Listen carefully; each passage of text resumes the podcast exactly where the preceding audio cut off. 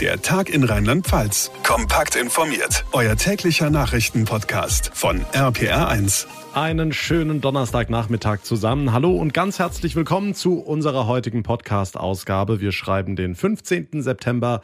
Ich bin John Segert. Freut mich sehr, dass ihr einschaltet.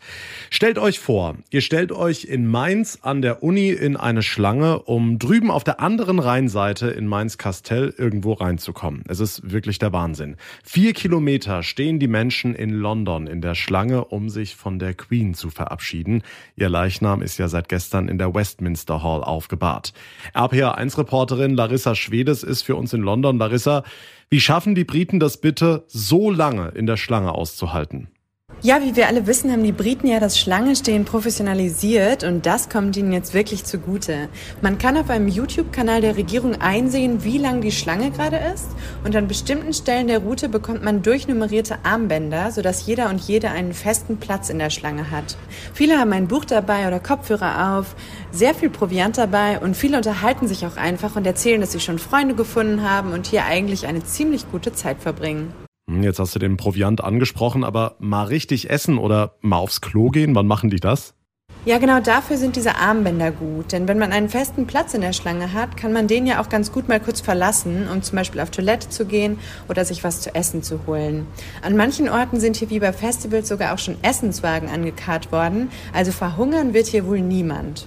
Okay, jetzt werden bis zum Staatsbegräbnis am Montag noch rund zwei Millionen Besucher erwartet, um der Queen die letzte Ehre zu erweisen. Zum Begräbnis an sich werden dann nochmal 2000 offizielle Gäste erwartet. Viel Prominenz aus Politik und Adel weltweit. Die Sicherheitsvorkehrungen in London, die müssen doch enorm sein, oder? Ja, schon jetzt, also ein paar Tage vorher, ist der Geheimdienst mit der Polizei und Antiterror-Spezialeinheiten im Einsatz. Man spricht von einer der größten Sicherheitsoperationen in der Geschichte der Stadt. Denn am Montag werden nicht nur viele Royals, sondern auch US-Präsident Joe Biden, der japanische Kaiser und übrigens auch Bundespräsident Frank-Walter Steinmeier erwartet. Die Staatsgäste sollen so weit wie möglich nicht mit Privatjets und eigenen Karosserien anreisen, sondern in der Stadt gesammelt transportiert werden. Dagegen gibt es aber teilweise auch schon Widerstand. Millionen Menschen nehmen in London Abschied von der Queen. Die Infos von Larissa Schwedes. Dank dir. Gestern haben wir hier im Podcast über die Preise an den Tankstellen gesprochen. Daraufhin hat uns Franziska geschrieben aus Hachenburg im Westerwald. Wir brauchen dringend Heizöl und schieben die Entscheidung seit Wochen vor uns her und fragen uns, wann ist der richtige Zeitpunkt? Jetzt oder doch lieber noch warten? Das geben wir mal weiter an unseren RPA1 Infochef Jens Baumgart. Jens, du hast deine Glaskugel mitgebracht. Was sagt die denn? wirklich schwierig. Ähm, es gibt ein paar Faktoren, die dafür sprechen, dass der Preis hochgeht. Einmal die hohe Nachfrage, äh, denn Heizöl, haben wir gestern schon beim Diesel drüber gesprochen, konkurriert ja gerade mit dem Gas und das treibt den Preis hoch. Dazu kommt, dass die OPEC-Länder, also die Erdöl fördernden Länder, darüber diskutieren, dass sie die Fördermenge weiter zurückfahren. Auch das würde den Preis natürlich hochtreiben. Auf der anderen Seite gibt es aber auch Punkte, die dafür sprechen, dass der Preis sinkt. Ähm, die Weltwirtschaft kriselt inzwischen ziemlich deutlich und der Rheinpegel steigt, haben wir auch schon gestern drüber gesprochen. Also es kann mehr Öl nach Rheinland-Pfalz transportiert werden auf dem Wasserwege und auch das drückt den Preis. Also Pro und Contra, wenn wir mal einen Strich drunter machen, sollten wir noch warten mit dem Heizöl kaufen? Hm, also ich habe mit mehreren Fachleuten, mit äh, mehreren Ölhändlern in Rheinland-Pfalz gesprochen und es gibt leider nicht die ganz klare Aussage. Viele sagen, der Preis wird wohl nicht mehr deutlich runtergehen in den nächsten Monaten. Andere sagen doch, da tut sich gerade was. Gestern alleine minus 2,5 Cent pro Liter. Also wenn man vielleicht noch ein paar Tage oder sogar Wochen wartet, könnte man Glück haben. Könnte. Da wären wir dann wieder bei der Glaskugel. Dankeschön, Jens Baumgart. Immerhin den lang ersehnten Regen haben sie jetzt, die rheinland-pfälzischen Landwirte und Winzer, aber die Landwirtschaft hat auch noch andere Sorgen. Es geht wieder mal um Pläne der Europäischen Union, diesmal um ein Verbot von Pflanzenschutzmitteln in den sogenannten Natura 2000 Schutzgebieten. RPA1-Reporter Olaf Holzbach, Proteste gab's ja schon, die Traktorendemo vor dem Mainzer Dom etwa. Wird dieses Verbot denn kommen wie geplant?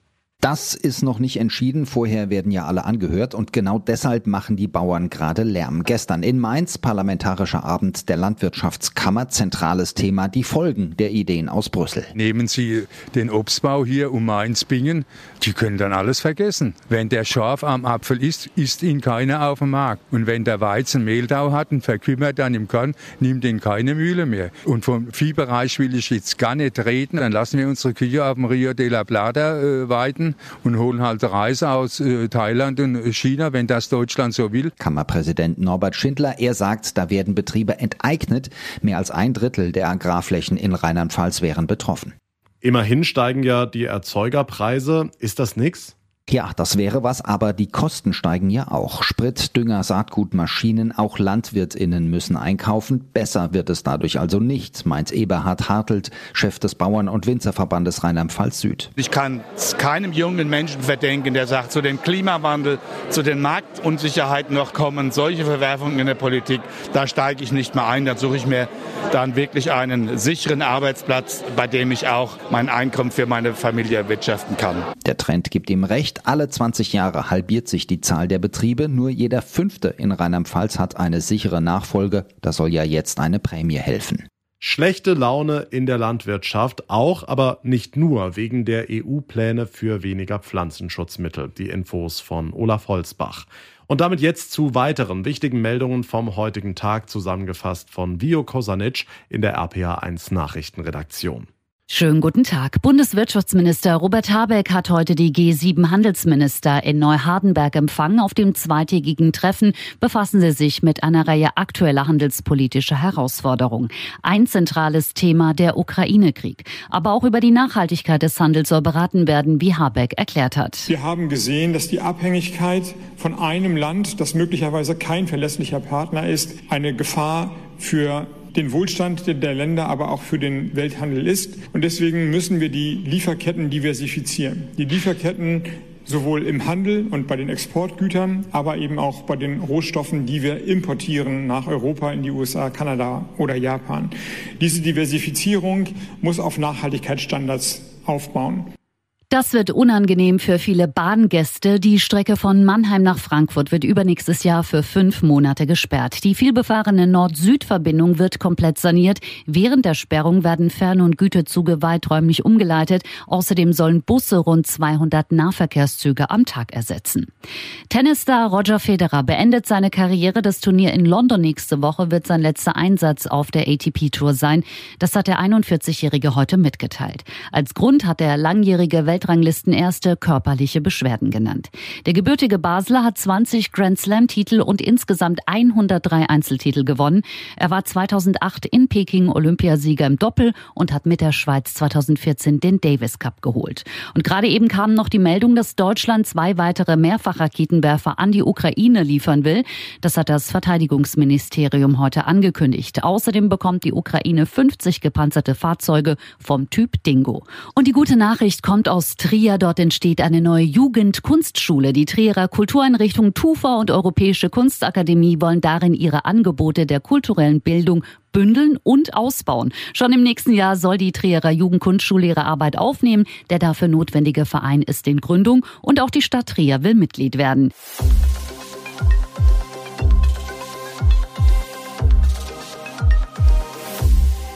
Es ist eine kuriose Frage, die wir heute schon den ganzen Nachmittag in unserer RPA1-Redaktion diskutieren. Braucht man ein Gesetz, um etwas zu erlauben, was gar nicht verboten ist? Es geht konkret um den Vorschlag von NRW-Familienministerin Josephine Paul. Die will sich für ein Gesetz zum Recht auf Stillen in der Öffentlichkeit stark machen. Aber brauchen wir das überhaupt? Selina Schmidt aus unserer Redaktion. Stillen ist doch nirgends verboten. Ja, das stimmt. Mütter dürfen ihr Kind prinzipiell überall stillen, aber es gibt immer wieder kontroverse Fälle. Zum Beispiel, wenn es ums Stillen in Gaststätten geht. Dazu hatte der Bundestag 2016 extra ein Gutachten erstellen lassen. Das kam zu dem Schluss, dass Stillen in Restaurants oder Cafés grundsätzlich zulässig ist, Aber es heißt darin eben auch, der Gastwirt könne von seinem Hausrecht Gebrauch machen. Und das heißt also, du könntest rein theoretisch auch rausgeschmissen werden, wenn du dein Kind stillst. Würde vermutlich niemand machen, aber durch ein Gesetz hätte der Wirt auch die Möglichkeit nicht mehr. Zudem hätte ein solches Gesetz Symbolkraft, sagt Ministerin Paul. Es würde Müttern den Rücken stärken und deutlich machen, dass das Stillen von Kindern ein Grundrecht und gesellschaftlich erwünscht sei. Dankeschön, Sedina. Was sagt ihr denn? Brauchen wir wirklich ein solches Gesetz zum Recht auf Stillen in der Öffentlichkeit oder sollte das nicht sowieso klar sein? Alizé hat uns angerufen. Du bist auch Mutter. Was sagst du? Meine Kinder sind dafür zu groß. Da waren die Zeiten äh, noch nicht so, dass man das gemacht hat. Aber heutzutage, glaube ich, brauchen wir kein Gesetz hier in Deutschland für. Ich denke mir, es ist legitim, wenn man das macht. Und Lisa hat uns eine Mail geschrieben. Sie findet es total schwachsinnig, dass man überhaupt über ein solches Gesetz reden muss. Stillen ist das Natürlichste der Welt, schreibt Lisa. Es gehört einfach zum Leben dazu. Jede Frau, die stillen möchte, sollte das auch überall dürfen. Auch ganz ohne Gesetz. Danke, Lisa, für die Nachricht. Und auch ihr habt die Möglichkeit, uns eure Meinung zu diesem Thema mitzuteilen, entweder per Mail, Facebook oder Instagram. Alle Kontaktmöglichkeiten findet ihr wie immer in den Show Notes. Und das war's für heute hier im Podcast. Ich würde mich sehr freuen, wenn ihr mir eine kurze Bewertung hinterlasst, zum Beispiel bei Spotify oder bei Apple Podcasts. Und wenn ihr dem Tag in Rheinland-Pfalz abonniert, uns folgt, das geht auf jeder Plattform, dann verpasst ihr keine Ausgabe mehr. Mein Name ist John Segert. Wir hören uns dann morgen Nachmittag wieder in der nächsten Folge. Bis dahin wünsche ich euch eine gute Zeit, einen schönen Abend und vor allem bleibt gesund. Der Tag in Rheinland-Pfalz, das Infomagazin, täglich auch bei RPR1. Jetzt abonnieren.